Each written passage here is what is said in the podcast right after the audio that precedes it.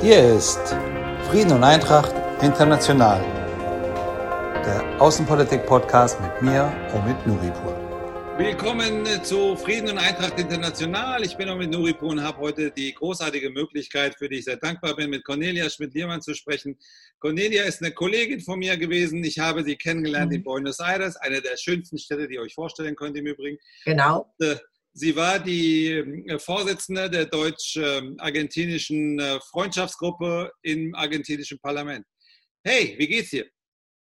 Ja, sehr gut. Wir sind ja hier noch weiter in Quarantäne. Wir sind ab heute, 1. Juli, sind wir leider in der Stadt Buenos Aires und Umgebung wieder zurückgefallen in Phase eineinhalb. Also äh, wir dürfen nicht raus, nur wenn es wirklich ein Notausgang ist und nur wenn wir wirklich was in der Apotheke kaufen können.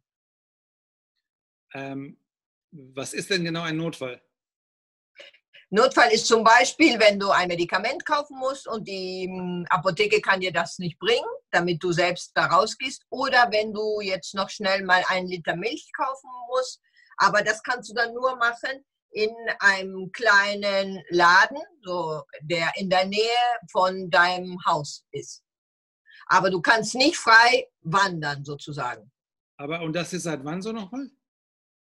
Das ist ab heute, am, ab 1. Juli, aber wir waren, das ist jetzt schon am Anfang, im Mitte März wurde das auch ausgesprochen, dieser Notstand, und der wurde dann vor einem Monat etwas erweitert. Ähm, wir hatten aber ähm, nie, seitdem Corona ausgebrochen ist, hatten wir nie wieder, leider, äh, wirklich die Möglichkeit, frei unsere Gesetze und unsere Rechte der ähm, Konstitution, also un unserer Verfassung, frei auszuführen. Wir mussten wirklich Social äh, Distance haben und wir durften nur, uns nur bewegen, wenn wir mit dem Auto zum Beispiel oder selbst mit dem Zug wenn wir eine spezifische Genehmigung kriegen. Und diese Genehmigung, die kriegst du durch eine App, die heißt Cuidar. Cuidar heißt aufpassen. Und da musst du dich jede 48 Stunden melden und sagen, wie du dich fühlst und wie es dir geht. Und äh, wie sind die, warum ist das so? Wie sind die Zahlen eigentlich? Wie sind die Infektionsraten? Ja, das ist halt das, das was wenige verstehen ähm, wir haben und die Gesellschaft hat eigentlich diese wirklich sehr krasse Quarantäne verstanden äh, im ersten Monat, weil wir alle verstanden haben, dass unser, ähm, äh, unser Gesundheitssystem nicht vorbereitet war, falls große Infektionen kommen. Deswegen haben wir gesagt, in diesem Monat äh, haben die Regierungen äh, alles fertig gemacht, damit wir dann diese Leute auffangen können. Äh, nun war, ist, war dann aber der erste Monat verstrichen und langsam wurde ein bisschen aufgemacht. Aber heutzutage ist es so, äh, wir haben, äh, wir sind jetzt, bei uns ist ja umgekehrt, bei euch, bei uns ist ja jetzt Winter. Und jetzt gerade seit zwei Wochen haben wir wieder viel mehr Fälle. Äh, und die verdoppeln sich sehr schnell, obwohl wir die Quarantäne schon hatten. Deswegen will man nicht nur nicht weiter öffnen, sondern man hat wieder weiter zugemacht. Und von den Fällen, die wir haben, ähm, das vielleicht das Positive ist, dass wir nur ungefähr 1000 Todesfälle haben. Äh, wir haben aber äh, ungefähr 44.000 Infektionsfälle. Was eigentlich auch nicht so hoch ist. Ähm, aber trotzdem will man halt versuchen, dass die, Regie, dass, die, mm, dass die Leute sich nicht infektieren. Problem ist, sind natürlich bei uns die Armutsviertel, wo äh, wir ein strukturelles Problem haben. Äh, bei vielen von den Armutsvierteln gibt es zum Beispiel kein laufendes Wasser. Und da hast du schon mal das erste Problem, wenn du dir nicht richtig die Hände waschen kannst, wie, was, soll das, was soll dann daraus werden? Aber ich zum Beispiel arbeite für zwei ONGs, mit denen wir vor allen Dingen am Wochenende dann halt ähm, Schenkungen abholen und die dann verteilen und so weiter.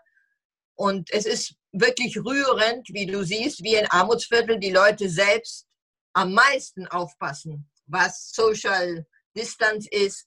Alle haben versuchen, Masken zu haben. Ähm, aber natürlich wohnen sie in einem, in einem Zimmer auf einmal sechs Personen. Ähm, dann kann ich auch erzählen, wir haben, was die Stadt Buenos Aires anbelangt, haben wir halt auch versucht, und deswegen haben wir, glaube ich, auch so geringe, Gott sei Dank, Todesfälle, dass diejenigen, die ähm, infektiert sind und leichte Krankheitserscheinungen haben und sich nicht absondern können in deren Häusern, dass die, die kommen so in Hospizien, die wir aufgebaut haben. Zum Beispiel, es gibt eins, das heißt Puerto Salguero, das liegt sehr schön in der Nähe vom Fluss. Da, war, da waren früher zum Beispiel ähm, äh, Dancing-Flächen drin, wo man früher getanzt hat. Das sind jetzt riesige Pavillons und da sind jetzt Betten aufgestellt worden. Und heutzutage sind ungefähr von, wir haben einen, das sind zum Beispiel 800 Betten und davon ist heutzutage ungefähr die Hälfte äh, belegt. Und also wir versuchen, viele Tests zu machen und halt, wenn jemand infektiert ist, dann halt zu sehen, von wo kommt, mit wem war er zusammen und so weiter und die dann gleich versuchen abzusondern. Hm. Ähm, ja, aber es ist halt sehr, sehr lang schon für uns und wir kommen halt auch von einer sehr ähm, unsoliden wirtschaftlichen Lage. Also ist der Rückfall jetzt von unserer Wirtschaft katastrophal. Äh, wir hören Nummern, wir gehen auch davon aus, dass wir ungefähr, haben heutzutage, als Corona anfing, ungefähr hatten wir 32 Prozent Armut und wir gehen davon aus, dass wir jetzt auf 56 Prozent kommen. Und das ist sehr, sehr schlimm. Ich werde gleich nochmal zur wirtschaftlichen Lage äh, kommen. Ich habe noch ein, zwei Fragen zu, zu, zu, ja. zur Pandemiesituation vorher. Ähm, es gibt ja bei uns äh, immer wieder die Gespräche darüber, gibt es jetzt eine zweite Welle, wenn die Zahlen steigen, wann kommt die zweite Welle? Und dann gibt es ja viele Leute, die sagen, ja, spätestens wenn die nächste Influenza-Saison beginnt, dann wird es doch die nächste Welle geben. Wenn der Winter ja. kommt, jetzt habt ihr Winter. Äh, wie, wie, wie, wie lässt sich das übertragen? Was können wir von euch lernen jetzt? Ähm, das Wichtigste ist äh, wirklich äh, versuchen, diese Tests zu machen und äh, dass die Leute weiterhin wirklich aufpassen, was Social Distance anbelangt. Wir haben gelernt, ich sage das wieder von den Armutsvierteln, dass das, was ganz Kleines ist, aber was jeder machen kann, das plus Hände waschen ist viel mehr wert, als was viele Leute glauben. Ähm, die Deutschen und dann natürlich für Argentinier ist das, was, was sehr schwer war, dass man sich nicht mehr küsst oder umarmt. Ähm, in Deutschland ist das bei einigen ja nicht so der Fall, aber äh, für uns klar. Nur in Norddeutschland, für, nur in Norddeutschland. Nur, nur, in Norddeutschland. Aber für uns äh, ist es sehr schwer, jemanden zu sehen und sagen, okay, ich darf dich nicht anfassen.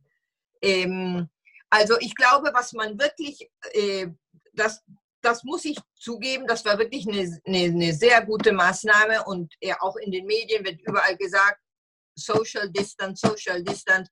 Hände waschen und halt Masken tragen. Hm. Ähm, das ist äh, sehr, sehr wichtig. Ähm, ja. Wie ist denn eigentlich die Grenzsituation? Sind die Flughäfen zu? Sind die Grenzen zu? Die Flughäfen sind zu. Äh, wir haben leider, ähm, aber ab jetzt, ich glaube in zwei Wochen äh, werden wir wieder Fliege, äh, Flüge kriegen aus der Europäischen Union. Ähm, aber vor allen Dingen ähm, die Leute, damit Leute zurückkommen. Wenn du heute in Argentinien ankommen solltest, aber weil du, also theoretisch Touristen dürfen nicht reinkommen, also nur Argentinier, die vielleicht irgendwo saßen oder die oder jemand, der hier seinen festen Wohnsitz hat. Aber wenn du kommst und du in die Stadt Buenos Aires willst, musst du damit rechnen, dass du zwei Wochen in Quarantäne in einem Hotel kommst. Also wir haben in der Stadt Buenos Aires verschiedene Hotels eingerichtet. Im Moment haben wir ungefähr 5000 Leute in diesen Hotels. Und da musst du, auch wenn du ganz gesund bist, dort musst du 14 Tage weilen. Erst nach 14 Tagen darfst du dann weiter. Entweder zu dir nach Hause, wenn du in der Stadt wohnst, oder halt äh, in ein anderes Hotel, falls du hierher gekommen bist, um was anderes zu machen. Aber diese 14 Tage Quarantäne ist ein Muss. Und, und die Landgrenzen, wie ist es mit denen? Äh, Entschuldigung? Die Grenzen zu den Nachbarstaaten, die Landgrenzen. Die sind, die sind zu. Äh, vor allen Dingen, wir haben ja halt auch in, in Chile und in, in Bolivien gab es auch größere Infektionsfälle. Ähm, was es langsam auch gibt, ist, ähm, du hast in den, die Provinz Buenos Aires ist ja sehr groß, sie ist ja größer als Deutschland, muss man sich mal vorstellen. Und da hast du natürlich auch diese Pampa Húmeda, die man sieht, wo, du, wo, es, wo es die Ländereien gibt und so weiter. Da hast du natürlich verschiedene Städte, äh, wo du keinen einzigen Fall hast von Corona. Und der Bürgermeister, der kapselt seine Stadt, kleine Stadt ab. Hm. Und der sagt dann, ich will niemand aus Buenos Aires, also niemand aus der Stadt Buenos Aires, weil da ist das Risiko zu groß. Und das hängt dann halt von jedem Bürgermeister ab. Ne? Es gibt Bürgermeister, die sagen, wir haben kein Problem, wenn du von der Stadt Buenos Aires mit einer Genehmigung kommen willst, perfekt. Aber andere sagen, trotz Genehmigung lasse ich dich nicht rein und du musst wieder zurück. Äh, deswegen, äh, es ist manchmal, denkt man auch, ist vielleicht eine gewisse Hysterie da, äh, aber es ist halt schwer zu beurteilen, ne, wer recht hat, weil niemand weiß, was mit diesem Virus wirklich passiert. Es gab ja durch äh, von der WHO wirklich auch so, so angesagt, am Anfang war der das Epizentrum, so nennen sie das. Das Epizentrum ja. Wuhan, dann war es die USA, dann hieß es, das sei Latein vor allem Südamerika. Und wenn man sich die ja. Infektionszahlen anschaut, in Bolivien, in Ecuador, äh, in Brasilien, das ist ja, das explodiert ja. Und in Argentinien ja. ist das alles dramatisch, wie du es beschreibst, aber auf einem ganz anderen, weit niedrigeren Niveau, Gott sei Dank. Ähm, ja. Vielleicht willst, weiß, weiß nicht, ob du dazu was sagen willst, aber was machen die anderen eigentlich so dramatisch falsch? Ich meine, Brasilien ist, äh, habe ich neulich einen Professor interviewt äh, aus São Paulo, der, äh, der halt sehr viel erzählt hat, was Bolsonaro für schlechte Vorbilder ähm, abgibt, äh, was, wie man eben Social Distancing nicht machen soll. Aber was, ja. was, was, machen die eigentlich chronisch falsch? Jetzt nicht nur in Brasilien. Ja, ähm, ich glaube, ähm, man hat äh, man war sich nicht dessen bewusst, was wirklich passierte. Man hat das vielleicht etwas zu leicht irgendwie genommen auf der einen Seite.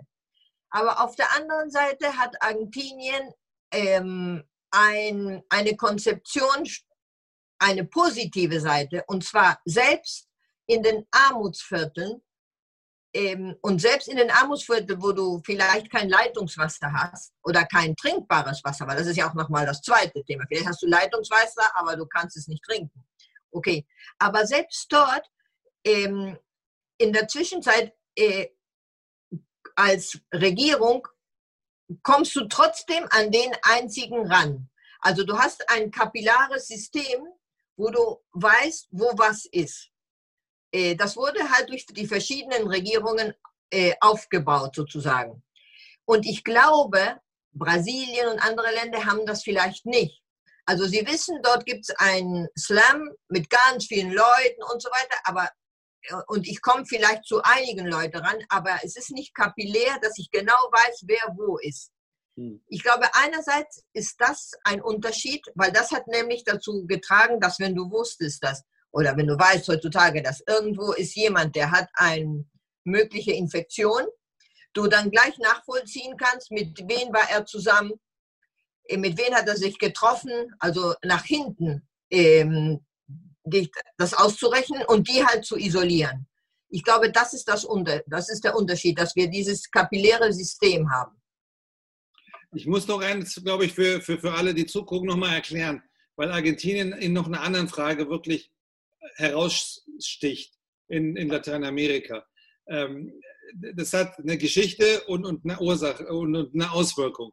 Die Geschichte ist Brasil, äh, Brasilien beispielsweise, wenn man sich anschaut, wie, wie, wie Bolsonaro dort agiert, äh, hat es sehr viel damit zu tun, dass er auch eine Rhetorik hat der Verherrlichung der Militärdiktatur. Ein Grund dafür ist, Brasilien hat diese Geschichte nie aufgearbeitet. Das gilt für viele Staaten, nicht nur in Lateinamerika, aber gerade in Lateinamerika. Argentinien hat einen unglaublich schmerzhaften Weg hinter sich, dieser Aufarbeitung mhm. der, der, Verbrechen der, der, der Militärdiktatur, was dazu führt, dass das politische System nicht ganz so polarisiert ist. Das ist mhm. nicht so, dass Rechte und Linke einander hassen, äh, äh, mhm. ich meine, äh, das ist unfassbar. Ich, ich habe das selber erlebt. Ich war ja auch bei euch im Parlament.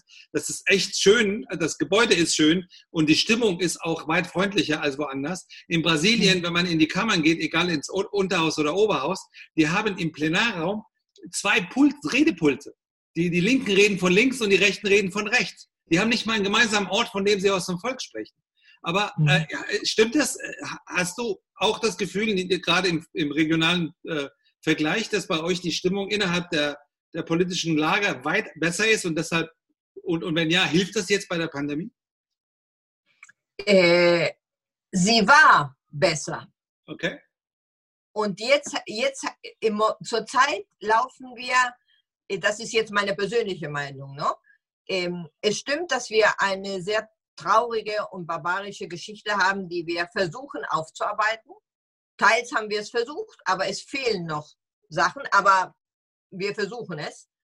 Ähm, aber was jetzt passiert durch diese Pandemie und durch diese Quarantäne, wo wir Teil unserer zivilen Rechte nicht ausüben können, ist es halt so weit, dass, dass jetzt langsam leider, also wir wollen anders anfangen. Als die Pandemie anfing und die Quarantäne, waren die Leute, waren die Opposition und die offizielle Regierung nah beisammen. Und zum Beispiel die hm, Pressekonferenzen, die Stadt Buenos Aires wird von einem Gouverneur regiert, der von meiner Partei ist, der aber nicht jetzt an der Regierung ist. Trotzdem sind alle Pressekonferenzen, sitzt äh, der Gouverneur der Stadt Buenos Aires mit dem Gouverneur der Provinz Buenos Aires, mit dem Präsidenten zusammen. Und das hat bei den Leuten einen ganz tollen Eindruck gemacht, weil sie haben gesagt, in diese Pandemie müssen wir zusammen durchgehen. Und es wird auch abgesprochen, was gemacht wird. Das war sehr gut in den ersten zwei Monaten.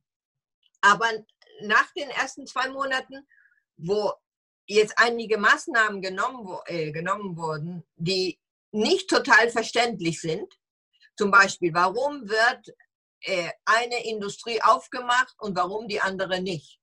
So mehr diktatoriell. Das hat uns dann schon nicht gefallen und wir haben gesagt, wir müssen irgendwie nachvollziehen können und den Leuten erklären können, den Bürger, warum ich zum Beispiel zur Apotheke darf, aber ich darf nicht zum Arzt. Welcher Unterschied ist denn das? Wir brauchen da mehr Konsequenz. Okay, und jetzt leider beginnt wieder das, die mehr so schwarz-weiß was nicht gut ist.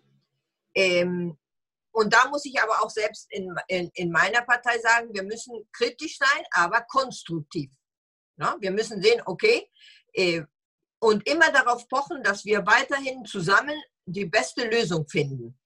Ähm, deswegen, als du kamst, war, war, war das so eine, fast eine Idylle. Ne? Und jetzt hat die, die Pandemie wirklich gerüttelt auch an unseren institutionelle, an unsere institutionelle Struktur. Warum? Weil zum Beispiel die Justiz funktioniert nicht. Unsere ganze Justiz steht lahm hm. seit der Quarantäne und das versteht keiner. Warum? Äh, oder versucht wenigstens ähm, eine Notausnahme zu machen. Aber der Präsident hat entschlossen, Justiz darf nicht funktionieren, nur bei außerordentlichen Fällen. Aber du musst dir mal vorstellen, wir haben jetzt in der Wirtschaft wirklich ein großes Problem, weil man geht davon aus, dass ungefähr 30 Prozent der mittelständischen Unternehmen pleite gehen werden. Das ist sehr, sehr viel für uns. Und diese Leute, um, die müssen ja dann auch ein Konkursverfahren durchgehen, wo sie sich vielleicht retten können. Aber es ist keine Möglichkeit, weil du hast keinen Richter, der das macht, weil, weil die, die Justiz nicht funktioniert. Und das ist jetzt ein, das sind jetzt halt Probleme, die jetzt zur Struktur unseres Landes gehen, wo wir halt jetzt doch als Opposition äh, etwas dramatischer und konsequenter auftreten. Hm. Ich hoffe, dass wir das regeln können. Weil wir haben natürlich sehr große Angst, dass äh, wir dann so wie Venezuela enden. Ne? Venezuela ja. wäre meine nächste Frage. Ich habe noch zwei Pandemiefragen und dann reden wir nochmal über die wirtschaftliche ja. Lage. Äh, Venezuelas Situation ist ja nicht nur vor, in erster Linie natürlich für die Menschen in Venezuela, die darunter leiden, verheerend.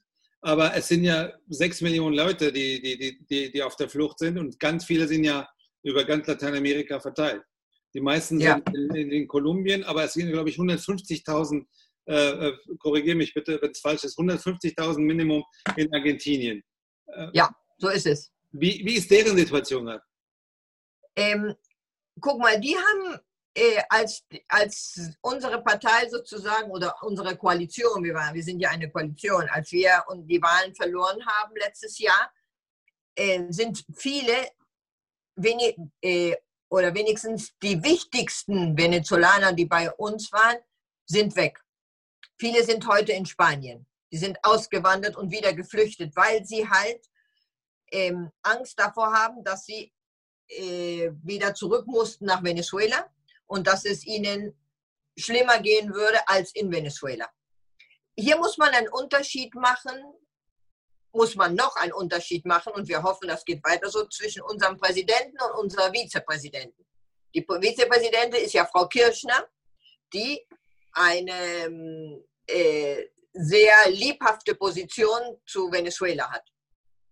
Äh, leider scheint, dass unser Präsident auch diesen Anhang hat. Und er war letzte Woche, hat er zum Beispiel eine Pressekonferenz gemacht mit Lula und wo beide gesagt haben, eigentlich ist äh, Venezuela, äh, wo wir hin sollten, sozusagen.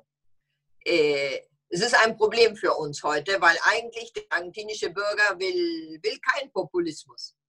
Er will Staatsbürger sein von einem Rechtsstaat. Und ähm, deswegen muss halt die Opposition aufpassen und ähm, deren Rechte halt auch verteidigen. Ne? Ich habe noch eine letzte Frage, das ist über die internationale Hilfe. Ähm, äh, das hat zwei Teile. Gab es oder gibt es Kooperationen und Hilfslieferungen aus Europa? Und selbe Frage mit China, weil die Chinesen haben ja so eine Maskendiplomatie, mit der sie äh, in der ganzen Welt so tun, als würden sie alle retten. Ich habe in diesem Format eine äh, Kollegin aus Italien interviewt, weil es ja hieß, die Chinesen wären die einzigen, die helfen. Sie hat gesagt, die, haben, die Chinesen haben insgesamt 200.000 3M-Masken das sind die hier. 200.000 von denen geliefert. 200.000 von denen reichen für zwei Tage für, für das medizinische Personal in Lombardei. Das ist nicht. Wie ist es in Argentinien? Guck mal, das ist ähm, ja, äh, Chinesen haben äh, uns Hilfe angeboten. Es kam auch Hilfe an, aber die hat sich herausgestellt, zum Beispiel die Masken, die waren unter, die haben für nichts getaugt. Und ähm, wir haben die, unsere Regierung hat halt auch leider ein für mich zu nahe, zu nahen Verhältnis zu China. Ähm, deswegen ist für uns das Verhältnis weiterhin zu, für Europa wahnsinnig wichtig. Deswegen ist für uns auch strategisch für Europa sollte zum Beispiel das Abkommen Europäische Union Mercosur sehr wichtig sein, weil wenn wir da nicht voranschreiten, dass äh, Region Europa mit Region Mercosur, Lateinamerika zusammenarbeiten können, äh, dann habe ich wirklich Angst, dass China wirklich versucht, uns weiter zu kolonisieren. Wir konnten schon abschrecken, alles was Technologie anbelangt zum Beispiel, weil die wollten uns mit Technologie bewerfen und so weiter. Jetzt spricht man davon, dass sie hier ein neues Atomkraftwerk bauen wollen in Argentinien. Attention, da klingeln natürlich alle, alle Glocken. Äh, wie du gut sagst, ich glaube, sie machen nichts ohne einen zweiten Gedanken. Und äh, deswegen müssen wir sehr, sehr aufpassen. Wir haben halt jetzt auch das Problem, dass zum Beispiel der, unser Kongress nicht hundertprozentig funktioniert. Er, versuch, er hat versucht, über so virtuelle Zoom zu arbeiten, aber das ging nicht hundertprozentig. Und jetzt pochen wir einige darauf, dass es wieder normal arbeiten soll. Und wenn es kein Social Distance gibt in diesem schönen Gebäude, was du kennengelernt hast, dann sollen sie halt in ein Theater gehen oder was weiß ich, wo, wo du das wirklich respektieren kannst. Aber wir brauchen, dass unsere drei, ähm, sowohl Justiz, Legislative wie Exekutive, voll arbeiten. Also es ist kein Grund, dass sie nicht richtig arbeiten. Das Thema EU-Mercosur-Abkommen, das ist ein, eines, was wir sehr lebhaft auch hier miteinander diskutieren. Das müssen wir an anderer Stelle auch nochmal vertiefen. Ähm, aber ich habe wirklich eine letzte Frage zu diesem, diesem ja. China-Thema. Haben die Chinesen die Masken geliefert oder haben sie sie verkauft? Kann, weiß ich nicht. Ich habe keine Maske gesehen, aber weiß ich nicht. Ich, ich, ich frage deswegen, weil wir zahlreiche, wirklich zahlreiche Fälle haben, bei denen die Chinesen die Masken, auch wenn sie nicht brauchbar waren, verkauft haben, aber dann erklärt haben, wir haben sie gespendet, um die Welt zu retten. Ja. Und ja. ich kann mir vorstellen, dass das in Argentinien auch so war. Aber es ist schwer, es ist, es ist alles manchmal so nicht transparent, weißt du? Und, und ich glaube, das ist, das ist das Problem. Deswegen komme ich, äh, glaube ich, ist es so wichtig, dass äh, Regionen, dass Länder, die dieselben Werte haben und auch die wirklich für äh, die Ökologie und spezifisch auch für die Menschenrechte wirklich kämpfen, dass die zusammenarbeiten. Es ist das, der einzige Weg, um dieses Equilibrium äh, zu halten. Ne? Wir haben natürlich heute jetzt auch leider für uns das Problem, dass äh, USA, dass der Präsident von USA natürlich auch äh, ein, ja, ein einzigartiger Präsident ist. Ähm, und äh, deswegen musst du sehen, für Argentinien, wie wir es schon das be besprochen haben, äh, weil wir vor, vor allen Dingen auch wahnsinnig viele natürliche Ressourcen haben, wir können diese Ressourcen niemand abliefern. Wir müssen mit allen Ländern kommunizieren. Wir müssen versuchen, mit allen Ländern zu handeln, aber natürlich in, mit einer verschiedenen Intensität und müssen halt aufpassen, mit wem wir was machen und wie wir es machen. Ich würde gerne noch, weil ich ja auch äh, immer gesagt bekomme, ich würde immer viel zu lange Gespräche führen. Ich soll sie kürzer halten, deshalb will ich da nicht zu lange machen. Ich will wirklich ganz kurz nochmal auf diese wirtschaftliche Frage kommen. Ja. Äh, sechster Staatsbankrott in 30 Jahren, richtig? Ja. Was macht das mit der Psyche eines Landes? Ja, es ist ein großes Problem für uns. Ähm, wir haben eine Struktur, ein, ein strukturellen Defizit. Also wir kommen davon nicht raus. Wir geben immer viel zu viel aus, als dass wir wirklich einnehmen. Und deswegen sagen wir, diese Krise und diese Pandemie äh, ist jetzt eigentlich auch eine tolle Chance, dass wir die Themen verhandeln oder äh, dass wir uns auf die Themen einigen, die wir wissen, ähm, dass wir aus dieser Krise rauskommen. Eins ist, dass wir, da, der erste wichtigste Punkt ist, dass wir alle sagen, okay, wir wollen keine Korruption. Wir wollen diese Klepto, äh, Klept, wir nennen das Kleptografie. Ne? Äh, wir wir müssen uns einigen, dass Korruption geht nicht. Das erste Thema. Dann, wir dürfen nicht mehr ausgeben, als wir einnehmen. Natürlich, jetzt hast du Problem Coronavirus. Okay, aber wenn mal das, wenn das mal rum ist, müssen wir uns da, dazu einigen. Drittes Thema ist, dass unsere Wirtschaft, vor allen Dingen, weil die Arbeitsgesetzgebung ist ein Stein für den Unternehmer. Die äh, ist eine Last. Und auch für den Arbeit, äh, Geber wie für den Arbeitnehmer, für beide, weil die müssen beide abgeben und das kommt an den Staat. Und der Staat macht dann nicht, was er damit machen sollte. Deswegen müssen wir auch jetzt, und das haben wir jetzt halt auch gesehen mit der Technologie, die in allen Häusern jetzt reingekommen ist, wir müssen halt jetzt mehr auf flexibles, flexible Arbeit ähm, durchgehen, aufpassen wie. Und äh, jetzt ist die Chance, äh, damit anzufangen auch, dass wir wieder davon sprechen, duales System in Argentinien einzuführen. Das wäre das Thema. Ich weiß nicht, wie es bei euch war, aber was wir gemerkt haben, ist, dass Corona ähm, entscheidet nicht, wen er ansteckt. No? Ne? Corona kommt. Aber die Entscheidung, äh, welche Konsequenzen du damit hast, die macht der Mensch, weil du hast wenn du zum Beispiel, wir haben hier gelernt, derjenige, der die Möglichkeit hatte auf Technologie oder die Möglichkeit hatte Wi-Fi oder 5G, der konnte sich weiterbilden, konnte weiter in die Schule gehen und konnte arbeiten und kann arbeiten. Aber der keine Technologie hat, der ist pleite. der kann sich auch nicht weiter, weiterbilden. Deswegen ist zum Beispiel all das ganze Thema, was mit Technologie, 5G und zusammen zu tun hat, ist wirklich jetzt sehr, sehr wichtig. Mhm. Und das müssen wir auch angehen. Aber strukturell ist es das. Wir haben immer mehr ausgegeben, als das wir haben. Ähm, äh, der Staatshaushalt war viel zu groß, viel zu viel ähm, staatliche Angestellte. Wir haben Provinzen wie zum Beispiel La Pampa. Da ist 70 Prozent derjenigen, die eine offizielle Stelle haben, die ist beim Staat. Muss dir mal vorstellen. Das ist viel zu viel. Ich hab, will da nochmal danach haken bei der, bei der Psychologie. Wenn ein Land kollektiv so viele Rückschläge entgegennimmt, ähm, wie macht ihr das, dass ihr trotzdem so viel Hoffnung schöpft? Ihr, ich meine, die Stimmung, äh, äh, ich war, wie gesagt, es ist ja nicht lange her, dass ich da war. Ja. Die Stimmung ist einfach gut. Die Leute, die Leute sind gut drauf. Wie macht ja. ihr und wie, wie, ich meine, daraus erwächst ja auch, aus dieser Energie erwächst ja auch Innovation, Kreativität, äh, Schöpfung. Wie, wie macht ihr das? Ja, ich sag dir was. Warum wir das, wie wir das schaffen. Ich glaube, wir schaffen das erste. Wir sind ja eigentlich auch ein Sammelsurium von verschiedenen Nationalitäten. Ne? In Argentinien, das ist ja auch wiederum das Wunderbare.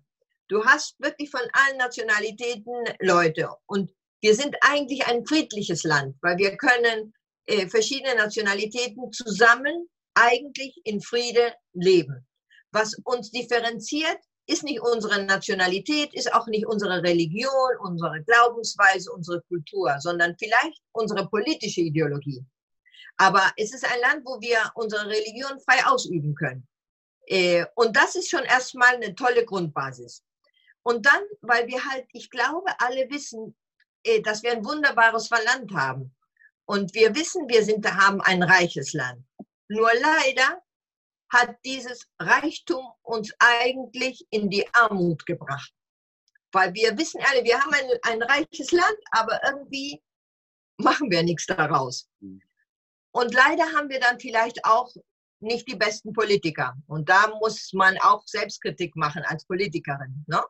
Ähm, ich habe zum Beispiel erlebt, selbst in unserem System, dass diejenigen, ich kam ja aus außerhalb der Politik, dass viele von denen, die außerhalb der Politik kamen, um versuchen zu helfen, dann doch wieder rausgeschleudert wurden. Hm. Also das System, das ähm, ernährt sich eigentlich von denselben.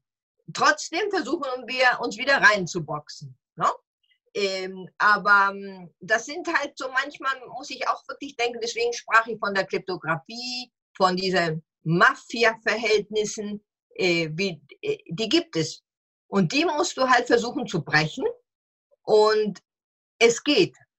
Es ist nicht einfach, aber es geht. Und ich glaube, dieses Gewissen, dass du eigentlich in einem freien Land leben kannst, ähm, sagen kannst, was du willst, wie gesagt, dein Glaubenswissen, du hast Sonne, du hast alles, das macht dich irgendwie, Mensch, wir müssen doch weiter. Ne? Und ich glaube, das ist halt auch, was uns so gut stimmt, weil wir wissen, dass eigentlich muss es funktionieren. Und das macht uns immer weiter Hoffnung. Ich hoffe nur, es, es funktioniert. Es ist ein wundervolles Schlusswort. Ich positive kann man es gar nicht, äh, gar nicht beenden. Deshalb will ich jetzt auch an der Stelle aufhören. Ich danke dir herzlich. Ich kann, ich Bitte. nicht nur dir, sondern wirklich den Menschen in Argentinien äh, vom Herzen, dass sie da gut durchkommen. Ich wünsche euch, dass ihr so schnell wie ihr könnt nach Buenos Aires kommt, äh, wenn es wieder geht und euch diese Stadt, ja. anguckt, dieses Land anguckt. Es ist traumhaft schön, super tolle Leute, freundlich, großartig, hervorragend. Und ehrlich gesagt, ich muss es noch sagen, ich wünsche Argentinien, dass ihr nie wieder in die politische Polarisierung und Spaltung kommt, die das Land so immer, immer äh, in ganz schwierige Situationen steckt.